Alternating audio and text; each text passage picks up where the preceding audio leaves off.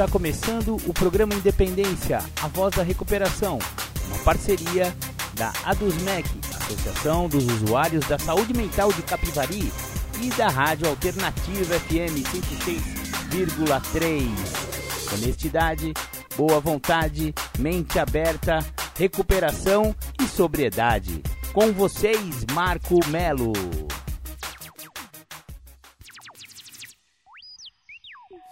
Marco Melo sou eu, sejam todos muito bem-vindos, sejam todas muito bem-vindas ao programa Independência de hoje, que começa aqui na semana do dia 11 de dezembro. Exatamente, dezembro já está chegando nos seus meados aí. O, o ano acabou, galera, a verdade é essa. Quando chega dia 11 de dezembro, pode já ir preparando a árvore de Natal, os presentinhos e feliz ano novo e 23 tá aí.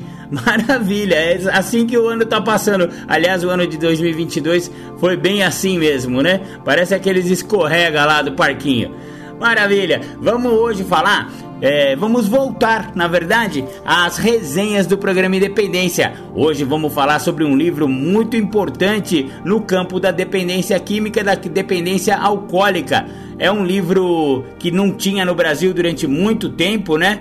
e era uma, uma referência né, internacional a respeito do problema das recaídas, né? Então o, o livro chama-se Permanecer Sóbrio, um guia para a prevenção de recaídas, Terence T. Gorski e Miller.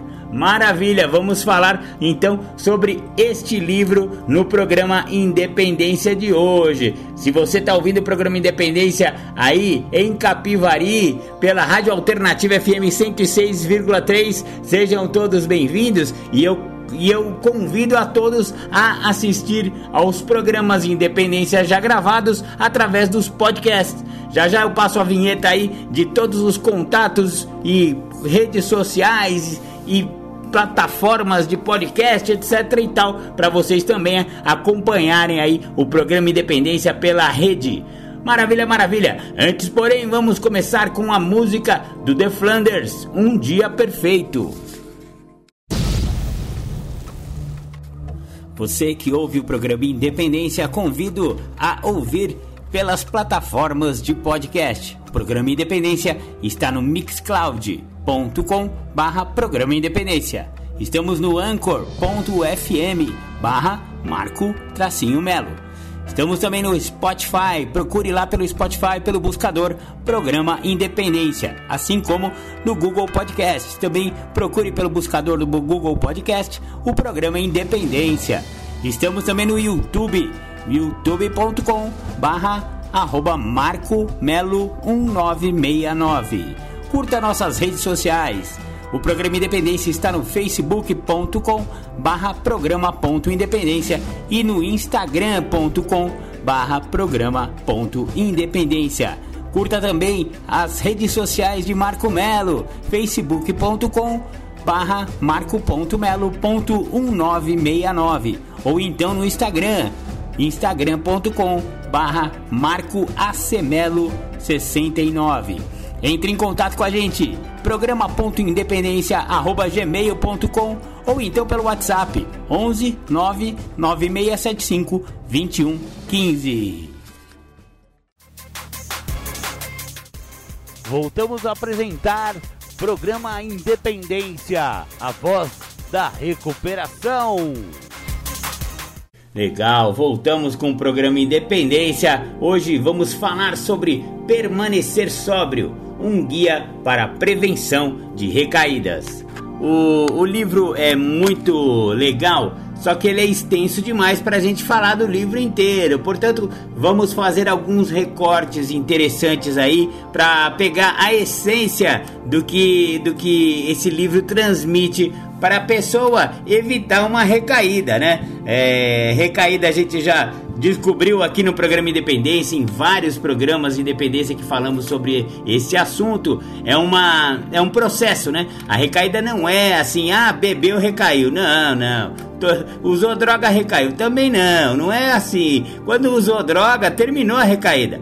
A recaída começou muito antes, entendeu? É um processo psicológico, é um processo biofísico, é um, é um, é um monte de coisa que acontece na cabeça e no organismo do cara e da mulher, e aí acaba terminando no primeiro gole. A gente até falou sobre a doença comer pelas beiradas, justamente para também falar sobre esse, esse, essa problemática aí da recaída, né? Porque a doença é fogo, a doença vem comendo pelas beiradas mesmo. Então, no prefácio do, do, do livro Permanecer Sóbrio, ele já começa assim, ó.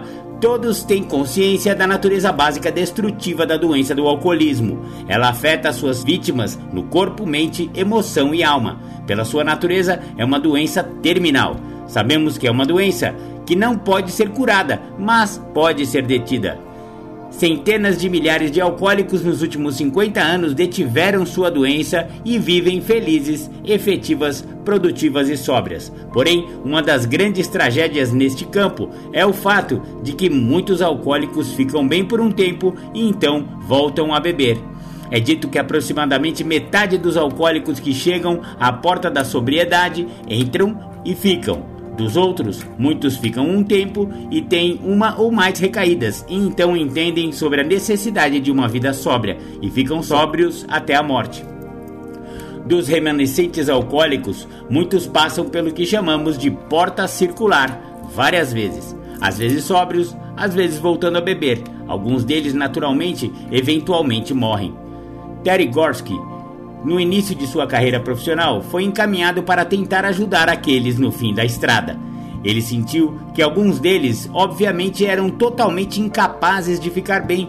O dano feito a eles por sua maneira de beber era muito grande para ser reparado.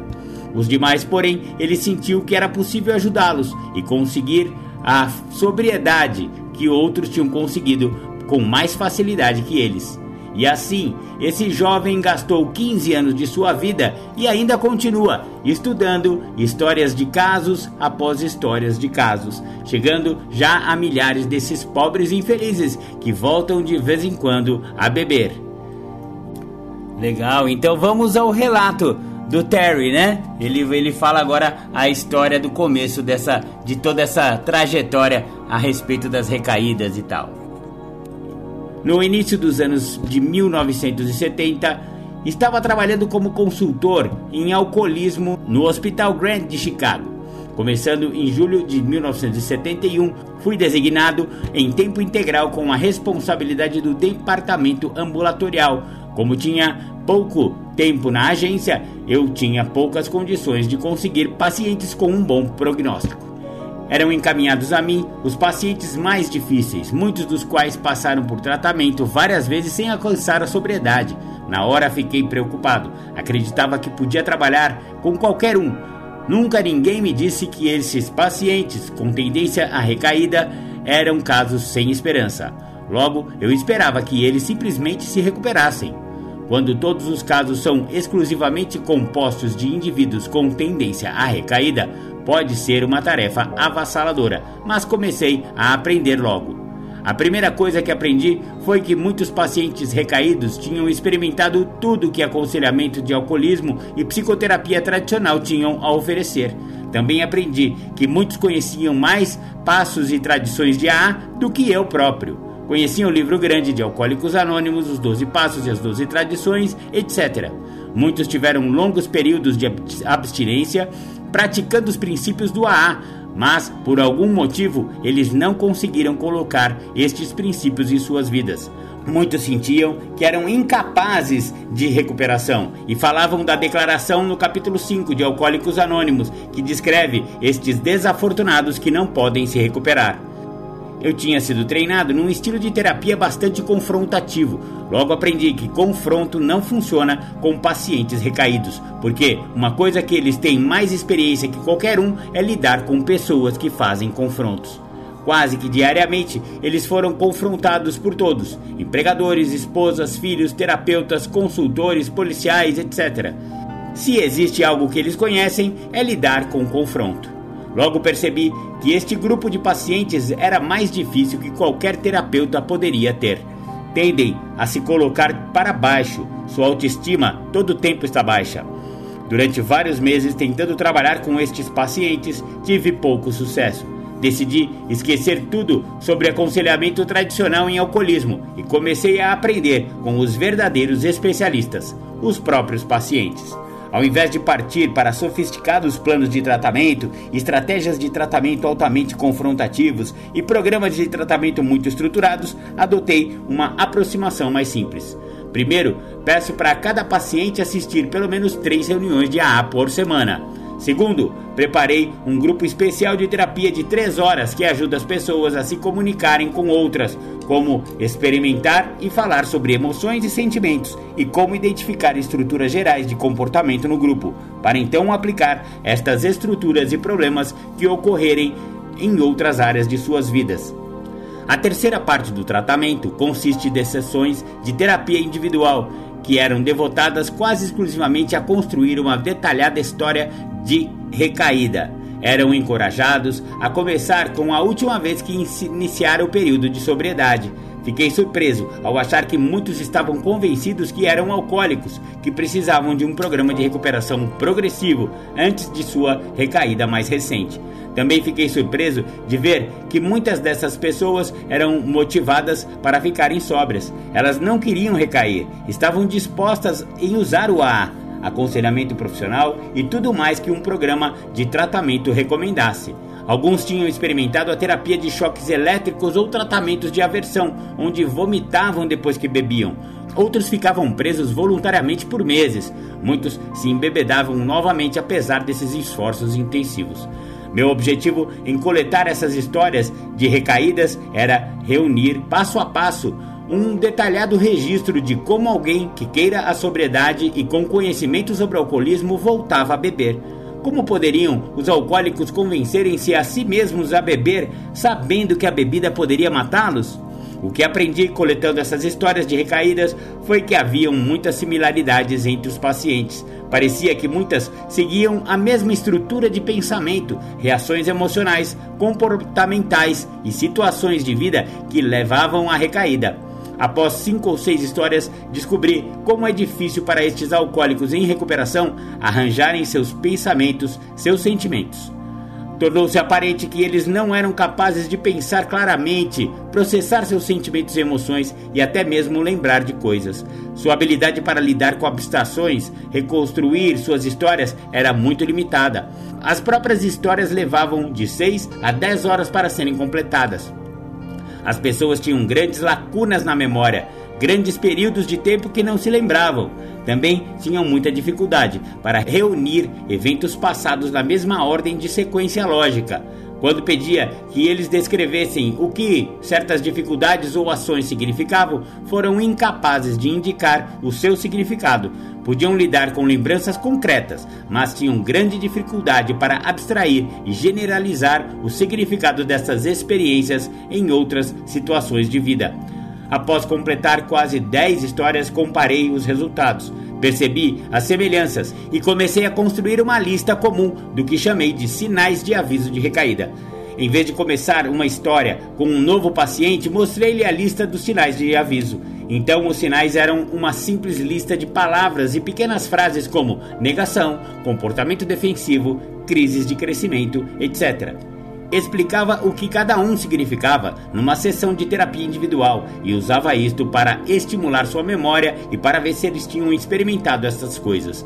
Descobri que usando esta lista podia acelerar o processo de histórias e também descobri que no mesmo grupo de terapia, mais e mais pacientes voluntariamente falavam sobre seus sinais de aviso de recaída. Muitos também começaram a identificar estruturas que levaram a beber no passado. Perceberam estes mesmos sinais quando começaram a reconhecê-los na sua sobriedade atual.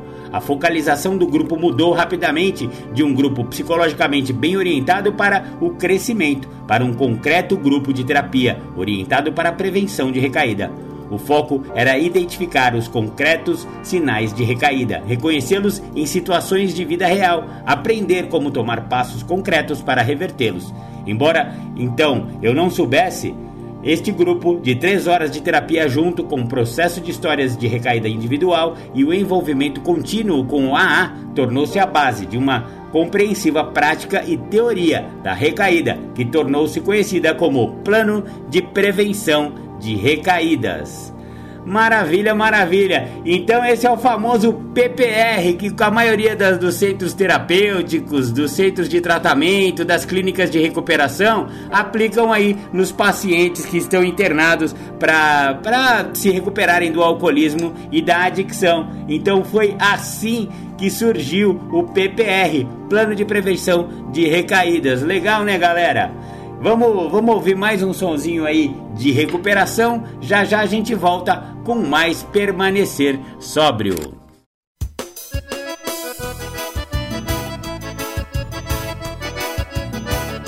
Se você quer beber, entendo meu irmão.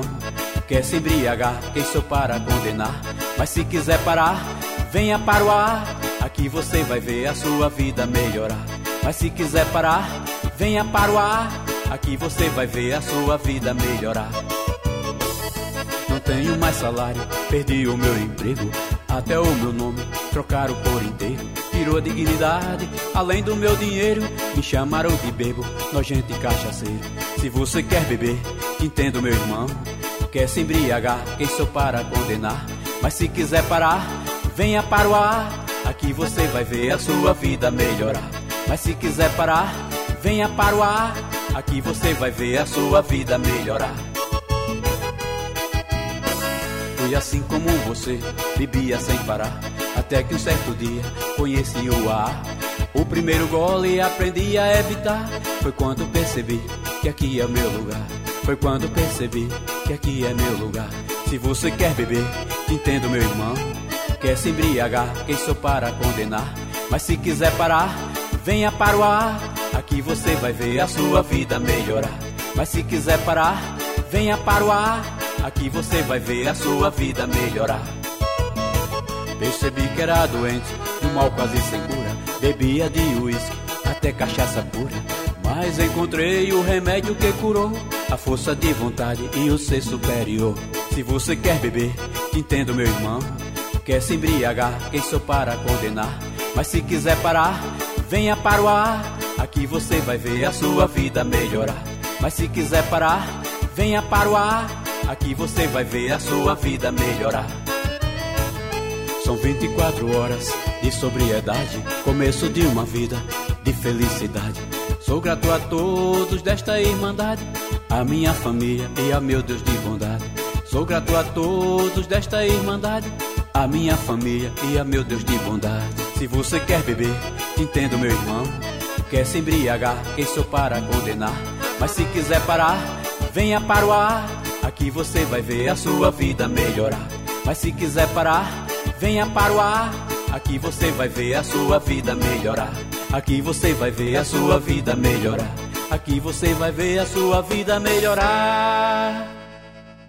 Legal, galera, voltamos aqui com o programa Independência. Você ouviu o forró da sobriedade, pessoal do AA lá do Nordeste, né? Alguns anônimos do AA do Nordeste que gravaram essa, esse forrozinho animadinho aí, muito da hora.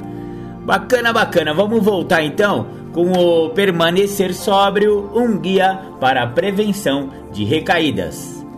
Tínhamos um centro de reabilitação de alcoolismo tradicional mas logo reconhecemos a necessidade de dar serviços especiais para clientes com tendência à recaída. Todos os membros da equipe foram treinados nos princípios básicos de prevenção de recaídas. Identificamos as atitudes contraprodutivas e crenças erradas que aumentavam o problema de recaída. Também reavaliamos nossa política de confronto pesado e começamos a separar os pacientes que não tinham motivação para aceitar o tratamento daquele que aceitava o tratamento, mas para quem o tratamento tradicional não funcionava.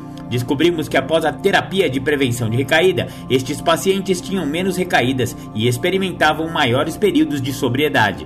Se voltavam ao uso de álcool ou drogas, suas recaídas tendiam a ser mais curtas e a severidade das consequências eram menores do que aquelas tratados com outros métodos. Estávamos esperançosos e excitados.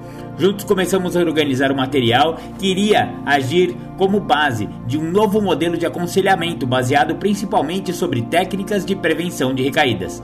Bacana, esse foi um trecho do prefácio do livro, né? Agora a gente vai para o capítulo 1, chamado Recaída na Doença Adictiva. Só para a gente dar uma introdução aí no que, que vai conter esse livro, né? Este é um livro sobre recaídas, o que é e o mais importante, como pode ser prevenida. O livro pretende confrontar o que está perturbado e perturbar quem está confortável confrontará o perturbado porque muitos recaídos são vítimas de crenças errôneas e recaíram porque não sabem como preveni-las. Xingam-se pelas recaídas passadas e acreditam que não têm esperanças, porque não sabem o que fazer para prevenir futuras recaídas. Pretendemos dar-lhes esperança, corrigir suas crenças erradas e ajudá-los a estabelecer planos baseados em informação acurada que pode libertá-los da desesperança de repetidas recaídas. Não pretendemos perturbar aqueles que estão confortáveis numa sobriedade saudável, mas pretendemos perturbar os ingenuamente confortáveis. São pessoas que acreditam que desde que estão abstêmios do álcool e das drogas e levam o corpo para as reuniões, não precisam se preocupar sobre recaída. Não sabem que a recuperação é mais do que isto não sabem que muitos indivíduos que estão assistindo reuniões, apesar de não estarem bebendo, não estão sóbrios. Eles apenas não estão bebendo ou usando drogas. Estas pessoas têm alto risco de recaída, embora muitos deles neguem o fato com toda a força. Pretendemos mostrar que, encarando a possibilidade de recaída realisticamente, e a única maneira é prevenção. A recaída é um processo complexo não podendo ser explicados simplesmente. Tem muitos aspectos que precisam ser entendidos. Você precisa ler este livro mais do que uma vez para realmente entender e aplicar os princípios que estamos tentando explicar. Como tudo é importante, é difícil saber por onde começar. Talvez ajudasse se dialogássemos agora o que esperamos de você ao ler este livro. Primeiro, vamos discutir a doença adictiva. É impossível entender o processo de recaída sem entender a doença da qual se recai. A recaída é um problema que se aplica a uma variedade de adicções. Uma pessoa pode ser adicta ao álcool, drogas, sexo, comida, ao caos ou a outras drogas alteradoras do humor, sejam elas produzidas exteriormente ou interiormente. Embora a maioria das pesquisas em recaídas foram feitas com alcoólicos, pessoas adictas à droga álcool, há uma evidência crescente que os mesmos métodos de prevenção de recaída podem ser usados para uma variedade de adicções. Devido a isto, para o propósito desse livro, usaremos os seguintes termos indistintamente: alcoolismo, dependência química, adicção e doença adictiva também usaremos o termo alcoólico e pessoa quimicamente dependente, adicto e pessoa adicta, para significar a mesma coisa. Este livro foi escrito por pessoas em recuperação da adicção, dedicando-o a você, caso seja uma destas pessoas. Acreditamos, porém, que será valioso para aqueles que não são adictos, principalmente consultores e membros da família. Discutiremos a adicção como uma doença biopsicossocial, sendo então uma doença física que também afeta a mente e os relacionamentos. Há muito tempo se sabe que pessoas com uma doença adictiva experimentam reações anormais, não somente com o uso adictivo químico, como também por não usar o químico. Quando várias pessoas pensam sobre doença da adicção, pensam somente nos sintomas que ocorrem quando alguém está ativamente envolvido na adicção. Eles não sabem que existem sintomas que surgem na abstinência. Estes sintomas, baseados na sobriedade, podem ser reativados a qualquer tempo durante a recuperação. Vamos discutir alguns destes sintomas em detalhes no capítulo sobre a síndrome de abstinência demorada. Então, discutiremos técnicas que minimizarão os riscos das recaídas.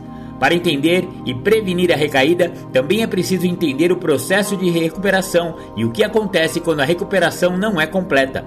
Chamamos esta de recuperação e ver que ocorre muitas vezes para bloquear a recuperação completa.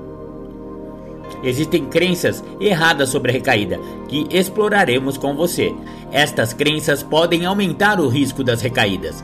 Mudar Algumas destas crenças permitirá que você mude o comportamento que leva à recaída.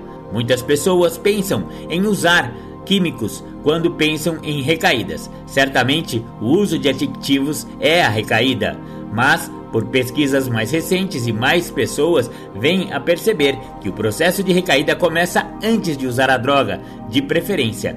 As pessoas podem tornar-se disfuncionais na sobriedade, sem beber ou usar, podem perder a capacidade de julgamento e comportamento e desenvolver problemas emocionais ou físicos.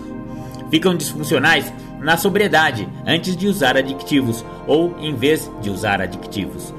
O processo de recaída vai além da ideia tradicional de recaída com o uso do álcool ou drogas, para entender que o processo de recaída inclui atitudes e comportamentos que levam ao uso de adictivos.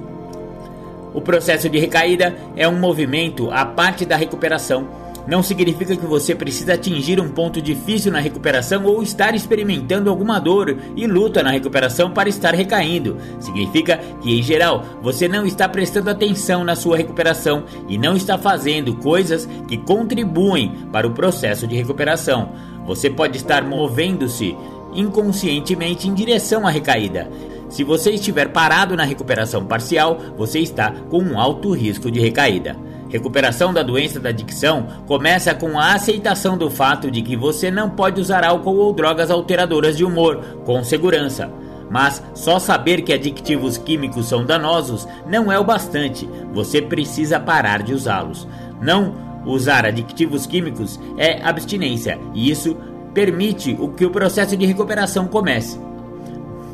É o meio para um fim, o meio de viver normalmente. Aprender a viver normalmente sem uso de adictivos requer mais que abstinência. É necessário corrigir os danos físicos, psicológicos e sociais à saúde causados pela adicção. Também é necessário aprender a viver uma vida saudável e produtiva sem a necessidade de álcool ou drogas, ou mesmo de um comportamento adictivo. A pessoa adicta deve aprender a enfrentar a vida de uma maneira não adictiva. A recaída e recuperação estão intimamente relacionadas. Você não pode experimentar recuperação de adicção sem experimentar uma tendência à recaída. Tendência à recaída é uma parte normal e natural do processo de recuperação. Não tem por que se envergonhar. Precisam tratar abertamente e honestamente, porque senão se tornarão mais fortes estas tendências. Tendências e recaídas são parecidas com fungos venenosos, crescem melhor na escuridão, no segredo. A luz do pensamento claro, acurado, tendem a matar as tendências à recaída rapidamente. Quando sintomas de adicção baseados na sobriedade tornam-se severos demais, a pessoa fica disfuncional, embora não beba ou não use. No AA, estes princípios de disfunção são conhecidos como bebedeira seca. Neste livro, chamamos isto de síndrome da recaída.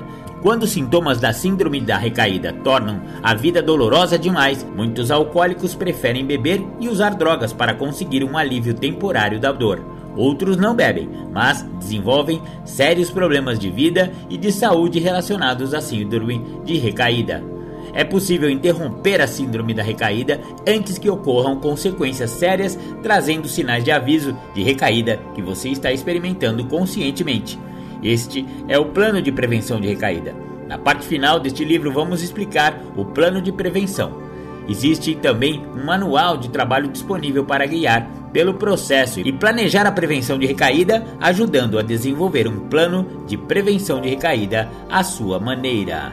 Maravilha! Esse então foi o capítulo 1, capítulo 1 do livro Permanecer Sóbrio, um guia para a prevenção de recaídas. Vocês viram que é, os, é, os, últimos não, mas fizemos três programas de independência aqui. É, ele, ele comentou coisas bem parecidas, né? Primeiro, o programa chamado Rota de Colisão, onde a gente é, esmiuçou bastante esse negócio da pessoa é, começar a fazer coisas ou ter comportamentos que podem levar a voltar a usar, né, cara? Então, é, é, esse, esse, daí é uma tendência, por exemplo, de todo adicto. Uma rota de colisão é, não é uma vergonha você, você saber que você corre risco de rotas de colisão. Vergonha é você ficar se escondendo atrás de, de falsas ideias de que você não tem nenhum tipo de rota de colisão, você é imbrochável, né? Parafraseando uns débeis mentais por aí. Exatamente. a, é, a, síndrome da recaída ela começa muito antes. Então é aquilo que a gente também falou no programa Independência sobre comendo pelas beiradas. A doença da adicção, a doença do alcoolismo, quando ela está interrompida, ela fica querendo fazer o cara voltar ao uso. Uma doença mortal, o que ela mais quer é matar o cara. Ela quer matar o hospedeiro. Essa é a função de uma doença fatal. Maravilha, maravilha. Vamos ouvir mais um som? Já já a gente volta com mais Permanecer Sóbrio. Você está ouvindo o programa Independência, a voz da recuperação. Legal, voltamos com o programa Independência. Você ouviu Criolo, Casa de Papelão. Uma música bem triste, né? Fala de uma realidade bem triste de um morador de rua, adicto, que chegou ao que a gente pode dizer fundo de poço, né, galera? É, vamos, vamos lá voltar aqui com a nossa resenha do dia de hoje. Estamos falando sobre o livro Permanecer Sóbrio. Agora eu vou falar um pouco sobre a doença da adicção. A doença da adicção está no capítulo 2 deste livro. Adictivos químicos então, vários, então, as, as substâncias adictivas, né? Álcool, pílulas para dormir, tranquilizantes, estimulantes, afetaminas, cocaína e por aí vai, né? Conhecemos muito bem a quantidade de substâncias adictivas existente aí na nossa sociedade. Mas vamos falar um pouco é sobre a própria doença da adicção. Adicção é uma condição na qual uma pessoa desenvolve biopsicossocial dependência com qualquer droga alteradora de humor. Uma adicção leva uma pessoa a usar droga para conseguir uma gratificação a curto prazo, mas existe um preço a ser pago. Em longo prazo, a adicção é acompanhada por obsessão, compulsão e perda de controle. Quando não se está usando, a pessoa sofre de adicção, está pensando, planejando ou procurando usar novamente. Isso é obsessão. O uso interfere com a maneira de viver, mas existe uma compulsão ou necessidade avassaladora para se usar novamente, apesar das consequências dolorosas em longo prazo. A pessoa adicta usa a droga para aliviar a dor criada pelo seu uso. Assim, o contínuo uso do químico leva ao contínuo uso do químico. É esse ciclo vicioso que é chamado de adicção. É um contínuo uso de adictivos químicos que levam ao uso e continuam usando adictivos químicos para passar a dor e assim vai por diante, né, galera? Vocês entendem bem já de como que é esse processo da adicção, né? Adicção distingue-se de uso de droga pela falta de liberdade de escolha. Usar uma substância alteradora do humor é uma escolha. Adicção é uma condição que tira da pessoa a escolha data, a frequência, a quantidade e a natureza do uso. Toda adicção começa com o uso, mas nem todo uso leva à adicção. A adicção é uma doença física. Ela é classificada propriamente como um câncer, uma doença do coração, o diabetes, sendo uma doença crônica em longo prazo produz danos físicos, psicológicos, sociais.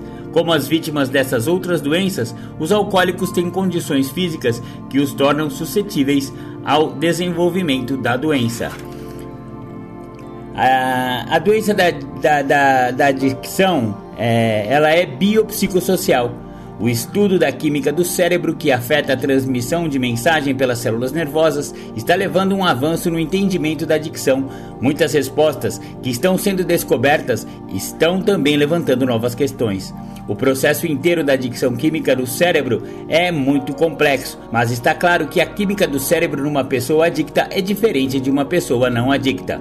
Muito está sendo aprendido no estudo do metabolismo do fígado, mostrando que muitas pessoas com uma história de alcoolismo na família metabolizam o álcool de maneira diferente, mesmo antes que haja qualquer indicação de um problema com a bebida. Estes estudos reforçam uma base hereditária e genética para a adicção. Pessoas com predisposição genética para o alcoolismo não estão predestinados a desenvolver a doença, mas têm um risco muito grande pela maneira como seus corpos reagem ao álcool. Uma pessoa precisa usar álcool ou drogas para se tornar adicta. A predisposição genética influenciará quanto álcool e droga e que período de tempo será necessário para deflagrar a adicção. Pessoas diferentes têm níveis diferentes de suscetibilidade genética ou herdada para a adicção.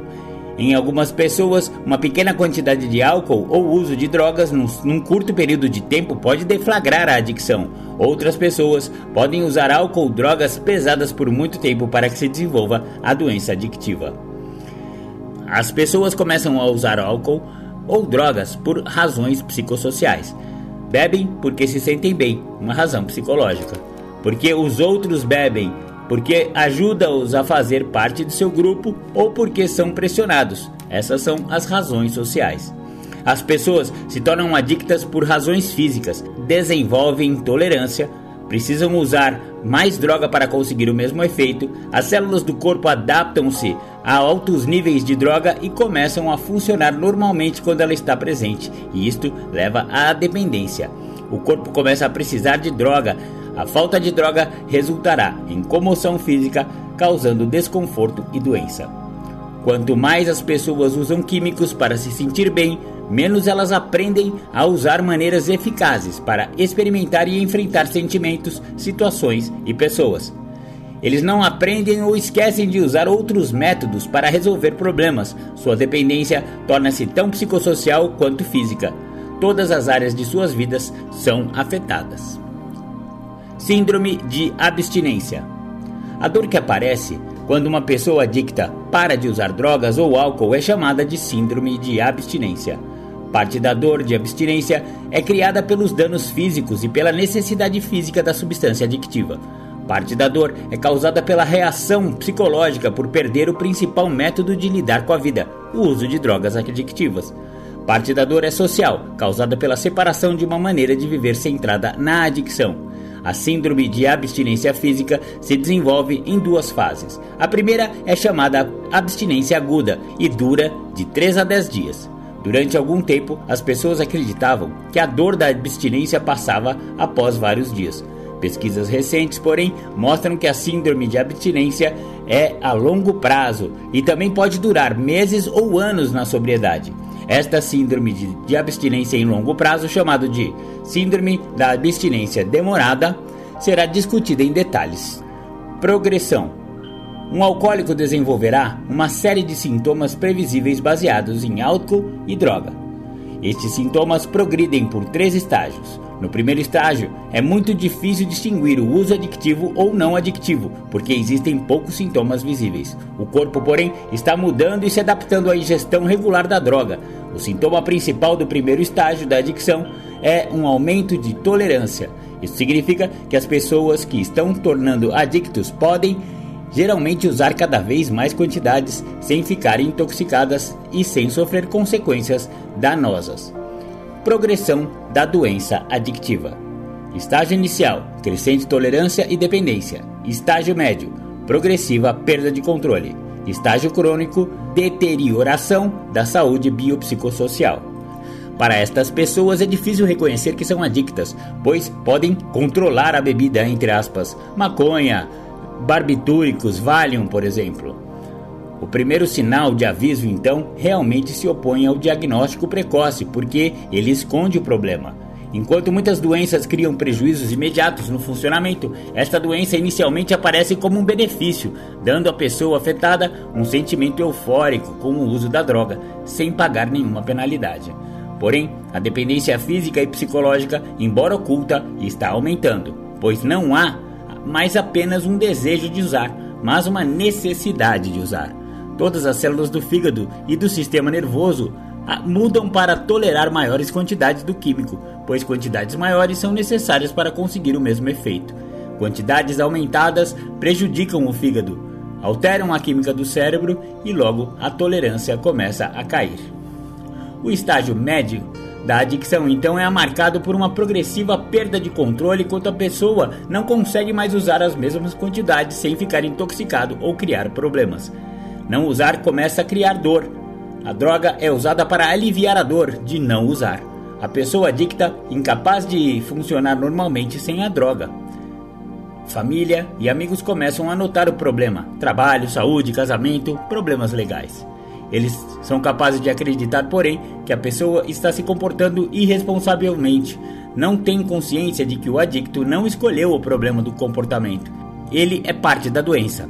A pessoa não pode, pela força de vontade, escolher beber ou usar responsavelmente. A única alternativa para os problemas continuados e o processo de progressão da doença é tratamento e abstinência total. O estágio crônico da adicção é marcado pela deterioração física, psicológica, de comportamento social e espiritual. Todos os sintomas do corpo podem ser afetados neste estágio. O cérebro, o fígado, o coração e muitas vezes o sistema digestivo estão afetados. Mudanças de humor são muito comuns quando a pessoa usa drogas para se sentir melhor, mas é incapaz de manter bons sentimentos. Quando a vida fica cada vez mais centrada na droga, há cada vez menos controle sobre o comportamento. Atividades que interferem com a bebida ou o uso são abandonadas. Estar pronto para usar, usando e se recuperando do uso tornam-se atividades da vida do adicto. Ele faz coisas quando bebe que não faria sóbrio. Quando sóbrios, eles estruturam suas vidas para proteger seu uso, quebram promessas, esquecem compromissos, mentem, tudo para poder usar. Isolamento é comum. Amigos e conhecidos se afastam porque o comportamento torna-se embaraçante ou ofensivo. A vida é consumida pela necessidade de usar. O comportamento e procura de drogas torna-se a maneira de viver. Maravilha, maravilha. Então, estamos entendendo um pouco melhor aí a doença da adicção e você vê que realmente é um, é um contínuo que vai entrando numa espiral que a pessoa usa e começa a desenvolver a doença, começa a ficar dependente e aí se fica sem a droga ou sem o álcool, quando a gente fala droga aqui é álcool ou droga, viu galera? Começa a ficar sem, a dor de ficar sem é tão grande que precisa usar de novo para diminuir aquela dor. E como a tolerância começa a entrar nesse, nessa equação, a, a pessoa precisa de cada vez mais quantidade para ter o mesmo efeito. Então, mais quantidade, menos efeito, e aí cada vez mais a pessoa precisa usar ou beber demais e se para de usar, dói, aí usa de novo, mas vai usar cada vez. Nossa, você tá vendo que, que roubada que é essa doença, galera? Por isso que eu falo, o programa Independência tá aqui justamente para tentar que as pessoas evitem de chegar num estágio avançado como esse, né, galera? Essa é a missão do programa Independência. Você não precisa chegar no fundo do poço para perceber, porque tem outras pessoas que já chegaram lá por você, meu amigo. Já tem nego que já chegou lá. É só você ouvir, é só você ver a história e você começa a perceber que se você não parar, você vai chegar no mesmo lugar onde essas pessoas já chegaram. Maravilha, maravilha. Vamos ouvir mais um som, já já a gente volta.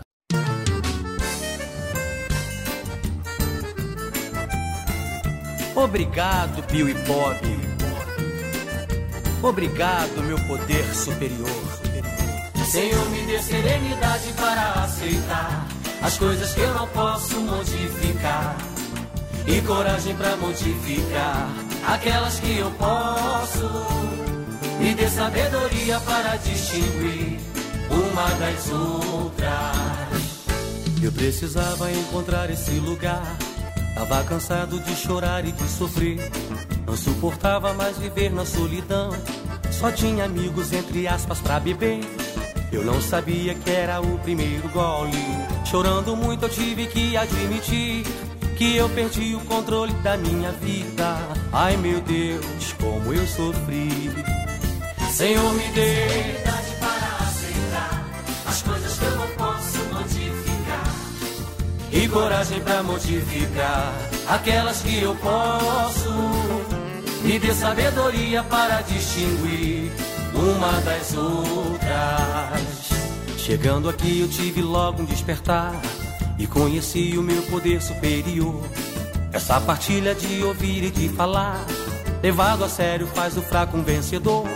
Eu fui voltando e com o ouvido de ouvir, a mente abrindo foi saindo o meu tédio. Um companheiro me falou que na partilha estava o meu remédio. Senhor, me dê serenidade para aceitar as coisas que eu não posso modificar e coragem para modificar aquelas que eu posso. Me dê sabedoria para distinguir uma das outras. Iluminados por Deus, Bill e Bob, determinados cumpriram essa missão. A Irmandade existe no mundo inteiro, salvando vida, resgatando cidadão. Aos meus antigos, o meu agradecimento. Aos ingressantes, deixo aqui o meu recado. Se o seu caso é beber, problema é seu. Mas se quiser parar, o problema é nosso. Senhor, me dê serenidade para aceitar as coisas que eu não posso modificar. E coragem para modificar aquelas que eu posso. Me dê sabedoria para distinguir uma das outras. Eu precisava encontrar esse lugar. Tava cansado de chorar e de sofrer. Não suportava mais viver na solidão. Só tinha amigos, entre aspas, pra beber. Eu não sabia que era o primeiro gole. Chorando muito, eu tive que admitir que eu perdi o controle da minha vida. Ai meu Deus, como eu sofri. Senhor, me dê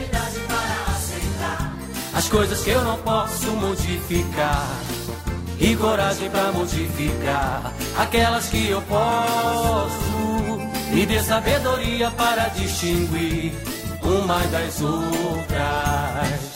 Chegando aqui eu tive logo um despertar e conheci o meu poder superior. Essa partilha de ouvir e de falar, levado a sério faz o fraco um vencedor. Eu fui voltando e com o ouvido de ouvir a mente abrindo foi saindo o meu tédio. Um companheiro me falou que na partilha estava o meu remédio. Senhor, me dê serenidade para aceitar as coisas que eu não posso modificar. E coragem para modificar aquelas que eu posso. Me dê sabedoria para distinguir uma das outras. Iluminados por Deus, Bill e Bob, determinados cumpriram essa missão. A Irmandade existe no mundo inteiro, salvando vida, resgatando cidadão. Aos meus antigos, o meu agradecimento. Aos ingressantes, deixo aqui o meu recado. Se o seu caso é beber, problema é seu. Mas se quiser parar, o problema é nosso. Senhor, me serenidade para aceitar coisas que eu não posso modificar. E coragem para modificar aquelas que eu posso.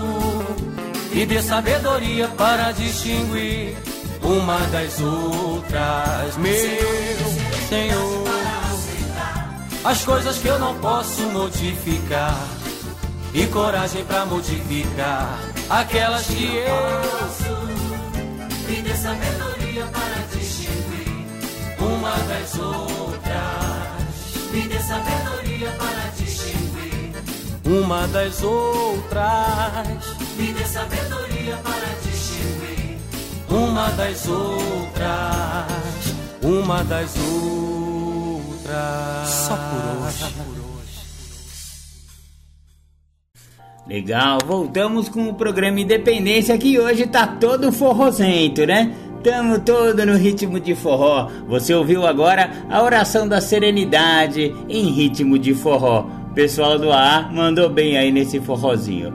Legal, legal. Voltamos aqui com a resenha do livro Permanecer Sóbrio, um guia para a prevenção de recaídas. Infelizmente não poderemos abordar tudo que esse livro que ele é muito denso, ele é muito vasto, ele tem tudo sobre esse negócio de, de, de, prevenção à recaída e não teremos em um programinha pequeno como o nosso, de apenas uma hora de, de, de, de papo, falar sobre tudo que tem nesse livro. Então, eu estou fazendo um apanhado geral, né? Mas se vocês quiserem, esse livro está disponível na internet. Eu, aliás, foi onde eu baixei ele. É só dar uma procurada lá que vocês vão achar. Maravilha! Recuperação. Abstinência total é necessária para se recuperar de uma adicção. Promessas para diminuir são promessas que não podem ser mantidas. Qualquer uso manterá a adicção ativa. A abstinência é o primeiro passo necessário à recuperação. Somente a abstinência, porém, não é recuperação. Muitos casos, a escolha de parar de usar não é suficiente para se conseguir uma sobriedade duradoura de recuperação, a não ser que a decisão seja acompanhada de algum tratamento. Muitos bem intencionados fizeram tentativas honestas de parar de usar, mas sem ajuda externa não tiveram sucesso. O primeiro passo no tratamento é a desintoxicação. removendo a substância tóxica do corpo. Sintomas de síndrome de abstinência aguda que aparecem quando o químico é removido podem ser muito sérios. Síndrome de abstinência é um problema médico e deve ser tratado por um médico. Um método comum de desintoxicação é administrar uma droga substituta e diminuir a dose gradualmente enquanto existem sintomas da retirada. Deveria ser visto que a pessoa não está totalmente desintoxicada até que a droga substituta seja removida e a pessoa esteja livre de qualquer tipo de droga.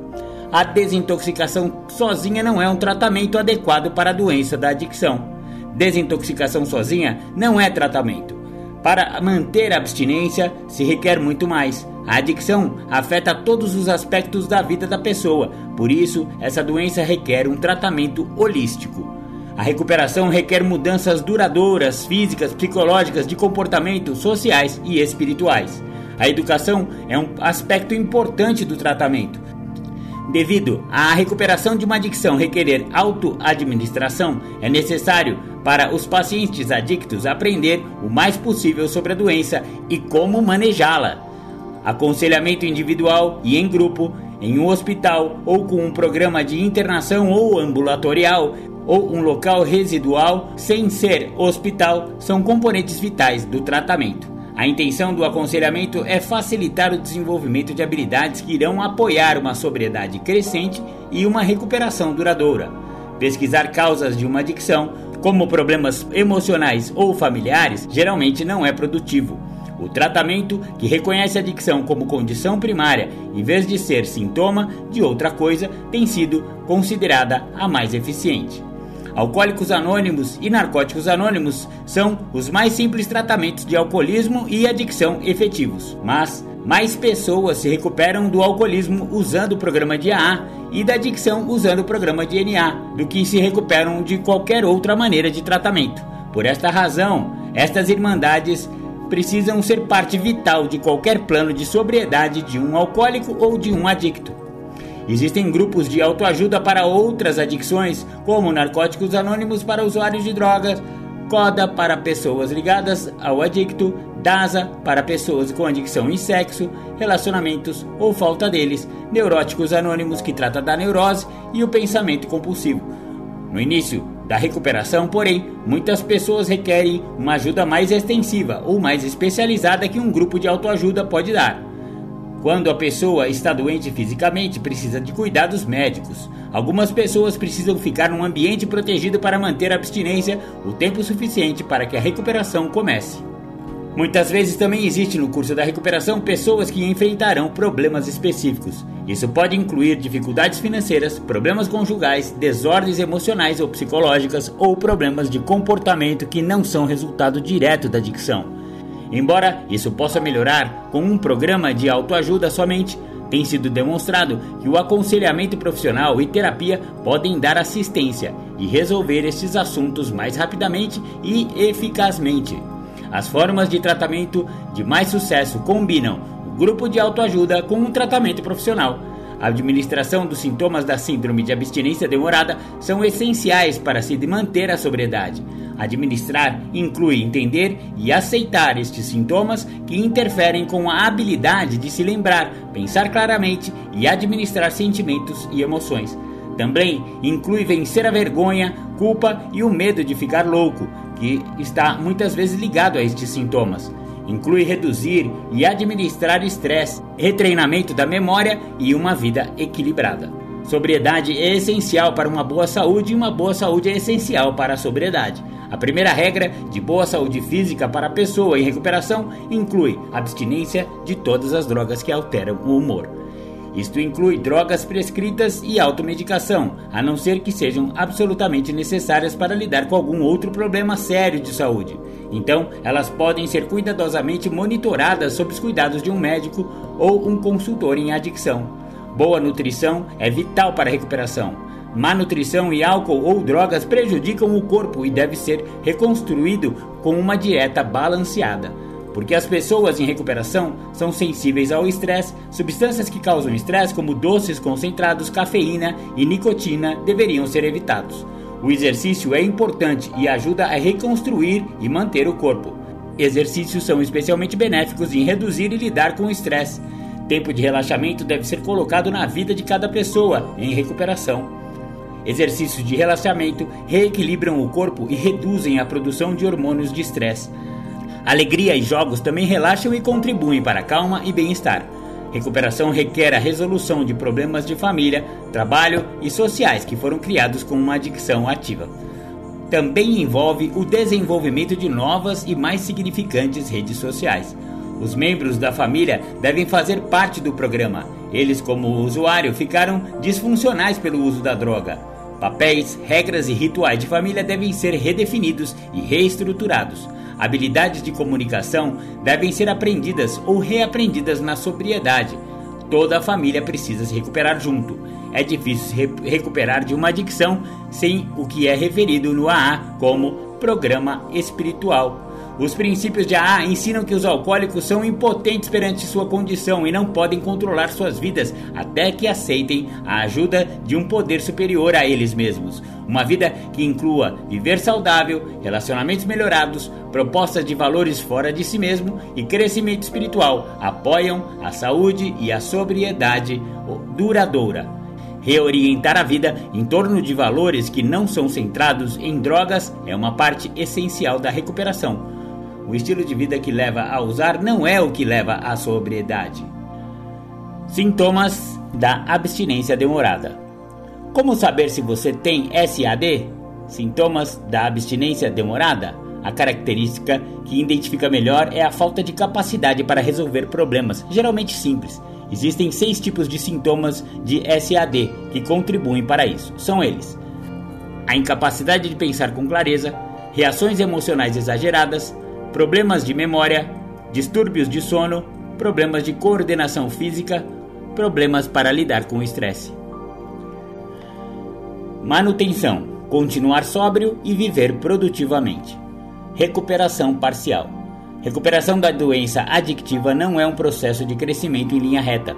Muitas pessoas se recuperam em estágios oscilantes. Eles desenvolvem um novo entendimento de sua doença e de, e de sua recuperação Gastam tempo aplicando e integrando este novo conhecimento nas suas vidas diárias, se tornam confortáveis por um tempo antes de desenvolverem a necessidade de novo conhecimento. É comum para as pessoas em recuperação recaírem. Isto acontece muitas vezes quando não estão tentando colocar o um novo conhecimento para funcionar. O estresse da mudança os pega por algum tempo e então param. Quando o estresse diminui, eles falam sobre como melhorar a situação, arregaçam as mangas e começam novamente. Muitas pessoas em recuperação eventualmente conseguem uma sobriedade duradoura e reconfortante. Recuperação da doença adictiva não é um processo de crescimento em linha reta. Muitas pessoas em recuperação não fazem todo o caminho do processo de recuperação. A recuperação parcial começa quando eles confrontam uma tarefa de recuperação que acham ser incontrolável ou intransponível. Esta tarefa de recuperação intransponível é chamado de ponto de estrangulamento. Ficar estrangulados leva a fracassar por completo em toda a tarefa de recuperação. A consequência é que permanecem desconfortáveis e experimentam uma sobriedade de baixa qualidade. Crenças errôneas sobre a recuperação e recaída. Olha que interessante, a gente já fa falou num, num, programa Independência aí atrás sobre as crenças equivocadas, né? E essas são as crenças errôneas aí, segundo o entendimento do autor. O primeiro passo para prevenir a recaída é entender o que é e o que não é. Quanto mais se entender e conhecer sobre recaída, menor será o risco de experimentá-la e será menos ameaçadora. Evita mal-entendidos que prendem as pessoas com tendência à recaída num estado de desespero. Muitas pessoas têm essas crenças erradas e agem como se elas fossem verdadeiras. Crenças errôneas sobre recaída criam profecias que se autorrealizam. Quando crenças errôneas tornam-se verdades, age-se como se fossem verdade. O problema com as crenças errôneas é que elas evitam que o problema efetivo seja resolvido, necessário para interromper o ciclo de recaída. Crenças errôneas sobre a recaída criam profecias que se autorrealizam. Quando crenças errôneas tornam-se verdades, age-se como se fossem verdades. Estes comportamentos inadequados levam a um ciclo de recaída, assim, as crenças errôneas tornam-se reais. Gostaria de dispensar alguns dos mitos e noções erradas sobre recaída e substituí-los com noções concretas que ajudarão mais realisticamente com o potencial de recaída da doença. As crenças erradas que detêm a recuperação de pessoas com tendência à recaída caem em quatro áreas. Estas são: 1. Um, crenças erradas sobre o papel do álcool e o uso de drogas na recuperação e na recaída. 2. Crenças erradas sobre a presença e natureza dos sinais de aviso de recaída. 3. Crenças erradas sobre o significado e o papel da motivação na recuperação. E 4. Crenças erradas sobre a eficácia do tratamento. Estas áreas de tendências à recaída, elas se desdobram em uma sequência de mal-entendidos que já estudamos em outros programas de independência ali para trás, mas vamos rever é, estes mal-entendidos, né? 1. Um, recuperação é abstinência do álcool e drogas. A gente sabe que não é exatamente assim, né, galera? Apenas tirar o álcool e droga não significa estar em recuperação. A recuperação é um processo muito maior que envolve todos os campos da vida da pessoa. 2. Recaída é usar álcool e drogas. Também descobrimos que não é verdade, né, galera? Porque quando a gente usa, a gente já tá no final da recaída, não tá no começo. A recaída é um processo que vem com comportamentos e com um monte de atitudes que se toma muito tempo antes da recaída. Então é preciso olhar os sinais para entender que quando chega finalmente o uso do álcool ou da droga, você já estava recaído há muito tempo. Então, essa é, uma outra, é um outro mal entendido, um outro equívoco. 3. Desde que eu me abstenha de álcool e drogas, estarei em recuperação. Outro mal entendido que é muito praticado aí pelas pessoas que pararam de usar. Ah, não estou usando, eu estou em recuperação. Não, senhor. Se você não está usando, não necessariamente você está em recuperação, porque recuperação é um processo que engloba também muitos campos da vida. A pessoa precisa estar tá frequentando reuniões, precisa estar tá com um apadrinhamento bem feito, precisa pedir ajuda, precisa se perceber, precisa fazer décimo passo toda noite para saber e se observar, enfim, né? É um processo muito maior do que apenas não parar, é, parar de usar álcool e droga, né, nego? Então vamos lá. 4 Desde que eu volte a beber e usar drogas, estarei recaído. Também tá errado, né? Se eu voltar a usar drogas, obviamente eu recaí, né? Mas eu tenho que olhar aquele período anterior, como que se procedeu esse esse esse processo que me levou a usar, entendeu? Então, é, não é só beber, é, bebi e recaí. Não, não, não. Você recaiu antes. Bebida foi só, foi só a cerejinha do bolo. 5. Desde que não use álcool e drogas, estarei no controle de mim mesmo e do meu comportamento. É outra grande balela, um grande mal entendido esse.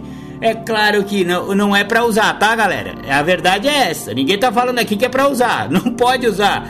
Quem tem problema com álcool e droga não pode usar. Ponto. Isso aí é ponto pacífico. Não estamos nem discutindo isso. Acontece que não estar usando você não tem o controle de si mesmo. Você já perdeu esse controle porque você desenvolveu a doença da adicção, a doença do alcoolismo. Portanto, o uso de álcool e drogas não significa necessariamente a falta de controle. Claro que é o final da falta de controle, mas o controle de si mesmo, ele se dá também por um grande processo que envolve muitas outras coisas que não é apenas a abstinência.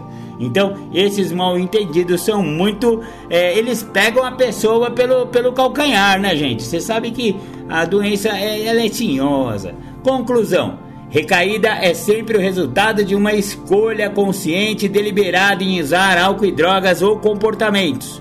Conclusão: minha primeira tarefa na recuperação é não usar álcool e drogas. Não tenha dúvida. O engano é que, não usando álcool e drogas, isso não está garantido e não garantirá o controle do uso e automaticamente advirá a recuperação. Não usar álcool e drogas deterá o ciclo de adicção e os episódios de perda de controle causados pela intoxicação. Mas, como discutimos antes, quando sintomas baseados no álcool e na droga são interrompidos pela abstinência, são substituídos pelos sintomas baseados na sobriedade. Estes sintomas de sobriedade podem ser tão severos que levam você a perder o controle do seu julgamento e comportamento, mesmo quando sóbrio. Muitos alcoólicos que recaem dizem que se sentem tão disfuncionais na recuperação que uma volta ao uso adictivo parece como uma opção positiva. Estão sentindo tanta dor que eles vêm acreditar que são deixadas três escolhas: medicar a dor usando álcool e droga, suicídio ou insanidade. Dadas estas opções, o uso do álcool ou drogas parece como a melhor escolha. A abstinência de álcool e drogas é necessária para a recuperação, mas não é o único objetivo da recuperação. Aprender como viver confortavelmente e expressivamente sem álcool e drogas é o objetivo principal da, da recuperação. Sintomas baseados na sobriedade, incluindo sintomas de abstinência aguda, abstinência demorada, a incapacidade de lidar com a vida sem álcool e drogas e a crise criada pelos danos biopsicossociais da adicção. Não interferir com a capacidade de ter uma vida confortável e significativa sem o uso de álcool e drogas. Para recuperar, é importante parar de usar álcool e drogas alteradoras do humor e não aprender como a lidar com a retirada do estresse da vida sem voltar ao uso de álcool e droga. Crenças errôneas sobre os sinais de aviso de recaída. Um erro comum é que a recaída acontece subitamente e espontaneamente sem os sinais de aviso. Esta crença leva a um sentimento de desesperança e impotência Recaída permanece um processo misterioso sobre o qual as pessoas falam em recuperação tão pouco ou com nenhum controle. Tudo o que se pode fazer é esperar e rezar para que recaídas não ocorram. A verdade é que existem muitos sinais de aviso que precedem uma recaída. Uma vez que se reconheça e administre os sinais de aviso iniciais da recaída, pode-se parar o processo antes que ele se inicie. Se o adicto estiver preso na crença errônea de que a recaída é o uso irá identificar apenas alguns sinais de aviso de recaída. Pessoas que acreditam que recaída é somente usar álcool e drogas, somente identificaram sinais de aviso relacionados a beber ou usar. Por exemplo, pensar sobre o uso de álcool e drogas, desenvolver uma compulsão para usar álcool e drogas, colocar-se em situações onde outros estão bebendo ou usando drogas, parar de participar dos grupos de autoajuda ou outras atividades de recuperação. Estas pessoas acreditam que sempre sabem quando experimentam os sinais de aviso, falham em perceber que a negação continua na sobriedade e pode bloquear o reconhecimento destes sinais de aviso. O ponto final deste processo de raciocínio errado leva a alguma coisa como, abre aspas, uma vez que estou consciente dos sinais de aviso, sempre poderei lidar com eles quando eu quiser. Vamos revisar estes mal entendidos. 1. Um, todos os sinais de relacionados ao uso de bebida ou drogas não devem ir às reuniões de AA. 2. Sempre sei quando experimento esses sinais de aviso de recaída. E 3. Uma vez que sei os sinais de aviso, sempre serei capaz de lidar com eles se quiser. Conclusão: Desde que não estou pensando em beber ou usar, estou indo às reuniões e está tudo bem. O problema com essas crenças é muito sério. Pensar em usar álcool e drogas, sentir compulsão para usar, se colocar em situações de risco e parar com as atividades de recuperação são sinais de aviso de recaída muito sérios. Mas estes sinais de aviso acontecem muito tarde no processo de recaída. Quando estes sinais aparecem, muitos adictos já perderam o controle de seu julgamento e comportamento. Por isso, eles podem ser incapazes de reconhecer ou fazer alguma coisa para interromper estes sinais de aviso. Beleza, agora só para encerrar a nossa resenha do livro Permanecer Sóbrio, vamos para o plano de, de prevenção à recaída minimizada do seu potencial destrutivo.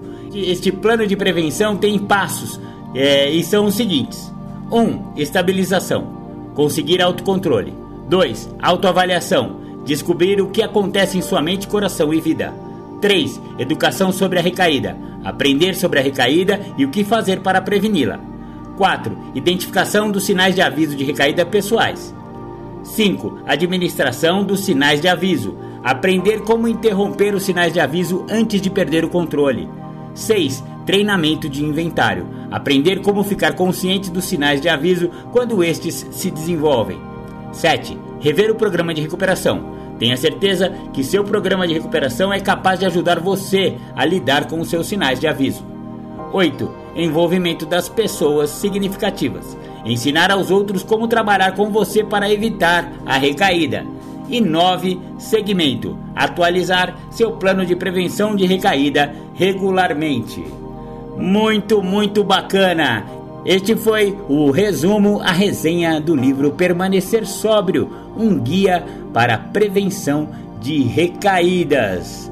Terence T. Korsky e Mirlene Miller É muito bacana esse livro. Ele tem muito mais coisa, galera. Infelizmente eu só só deu para eu trazer isso, mas espero que vocês tenham entendido que esse programa de prevenção à recaída é uma das coisas mais importantes para adictos e alcoólicos em recuperação. Exatamente. Você viu esse passo a passo que eu li agora? Que, que a gente precisa perceber, tem que ter muito percebimento, porque a doença é muito tinhosa, como eu vivo falando aqui, e ela tenta te pegar pelas beiradas. Se a você prestar atenção e nesses nove passos aí: estabilização, autoavaliação, educação, identificação, administração, treinamento, rever o programa, envolvimento das pessoas e seguir prosseguimento com o programa de PPR, você vai é, ficar muito menos propenso a dar uma escorregada e esse é o objetivo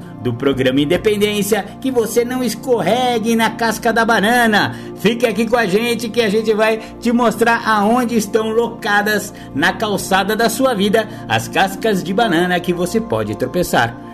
Maravilha, maravilha. Agradeço a todos de coração aí pela audiência, pelas visualizações ali nas redes sociais. Vocês têm interagido bastante, né? Muitos amigos entra entrando em contato aí através das redes, WhatsApp, através do, do, do, Instagram e tudo mais, né? Facebook e tal. Muito obrigado aí, galera. Entra lá na, nas redes sociais e nas plataformas de podcast e segue a gente lá. Valeu, valeu. Fiquem com Deus. Beijo no coração. Tchau, tchau.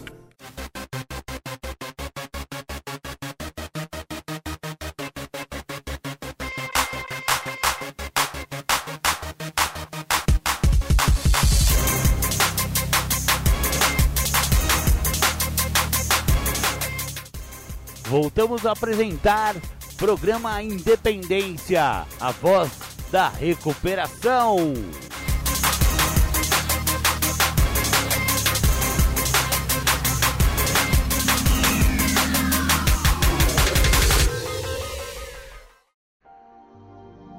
Falar sobre o estado de coma. Quando nós falamos sobre essa expressão, a pessoa está em coma, nós entendemos que a pessoa onde ela se encontra, ali está e dali não tem o que se fazer. E na realidade, o estado de coma, ele se torna prolongado por causa da falta de consciência. Se a pessoa tem consciência sobre o que está acontecendo com ela, ela sai do estado de coma.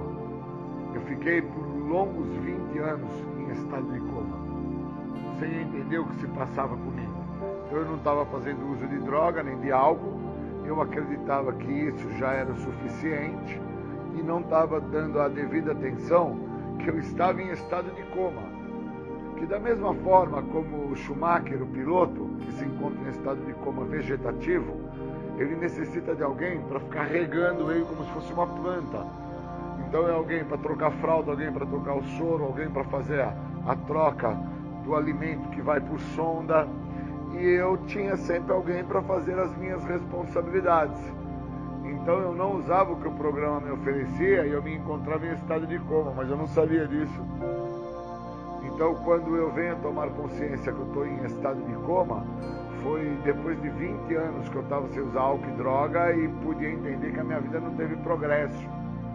Que todas as situações que eu achava que era progresso na minha vida, nada mais era do que um mecanismo de defesa para não olhar que a realidade é que o meu estado de consciência ele não tinha evoluído, porque eu não tinha programa, eu não tinha passo, eu não tinha entendimento da literatura, eu não tinha apadrinhamento, eu não tinha mudança. O que eu tinha que eu até achava que era assim, um grande mérito, era não estar fazendo uso de álcool e droga. Só que o uso de álcool e droga é o resultado final da doença da adicção. Sou adicto da doença da adicção. O que me faz adicto é a doença, não são as drogas. Ao contrário, o uso das drogas não me deixa ver que eu sou adicto. O uso das drogas me deixa ficar acreditar que o que as pessoas estão falando é o que realmente a droga está me fazendo. Mas o que está acontecendo, na verdade, é um estado de coma que eu me encontro, pois não tenho a saída para os problemas que estão se apresentando. Então, se eu estou dentro do estado vegetativo, eu preciso então de um auxílio externo, que seria uma clínica, seria alguém para trocar o meu soro, trocar a alimentação que vai por sonda, trocar minha fralda.